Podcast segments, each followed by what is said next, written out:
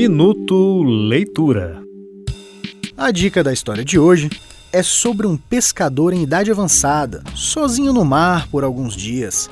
Apenas os sentimentos de solidão e inabalável confiança na vida se mantinham como companheiros fiéis de jornada.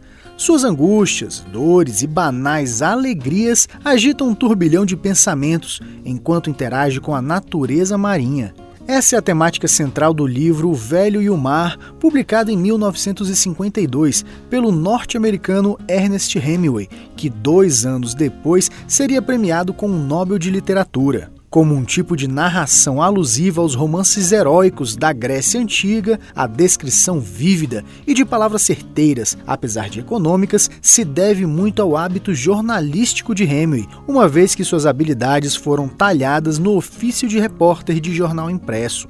Considerado seu livro mais famoso, em pouco mais de 100 páginas, é impossível não ser tomado por uma empatia imediata com o velho Santiago, um humilde trabalhador braçal que pesca em um pequeno bote no meio do mar com toda sua força de vontade e persistência. Sua luta é travada em meio ao oceano por muito tempo contra um enorme peixe-espada. A todo momento é nítida a desvantagem que o velho leva em relação ao vigoroso peixe mas sua ingênua valentia em enfrentar as forças da natureza faz desse embate algo mais grandioso do que a mente consegue captar em um primeiro instante, tal qual é a literatura de Hemingway.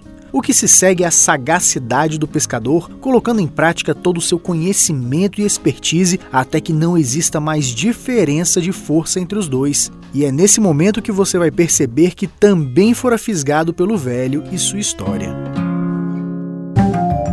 Você ouviu Minuto Leitura.